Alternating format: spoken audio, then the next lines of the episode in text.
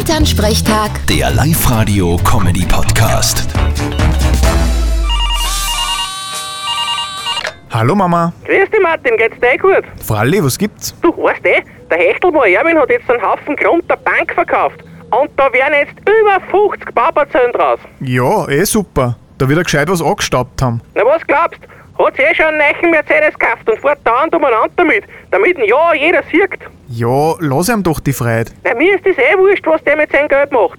Aber mir taugt es nicht, dass da jetzt so viele Häuser gebaut werden rund um und um. Wieso? Der Kindergarten und die Schule brauchen eh Nachwuchs. Seid froh, dass da was daherkommt. Ja, aber das sind ja dann lauter Fremde. Am Ende sogar lauter Stadtleute, die sich da niederlassen. Und, ist es schlimm? Na, ich weiß nicht. Ich hab das Gefühl, dass mit den vielen Häusern das Ortsbild total verschandelt wird.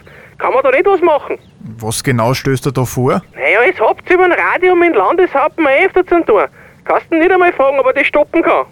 genau, weil der nichts Wichtiges zum Tun hat. Also ich freue mich, dass neue Leute kommen. Da kommt man Feiber sammeln und beim Maiblasen viel mehr Geld zusammen. Also ich sehe es positiv. Ja, die Stadtleute werden eine Freude haben, wenn sie einen am 7 in der Früh einen Marsch bläst. An das müssen sie sich halt gewöhnen. Das nennt man Integration. Vierte Mama. Bitte, Martin. Elternsprechtag. Der Live-Radio-Comedy-Podcast.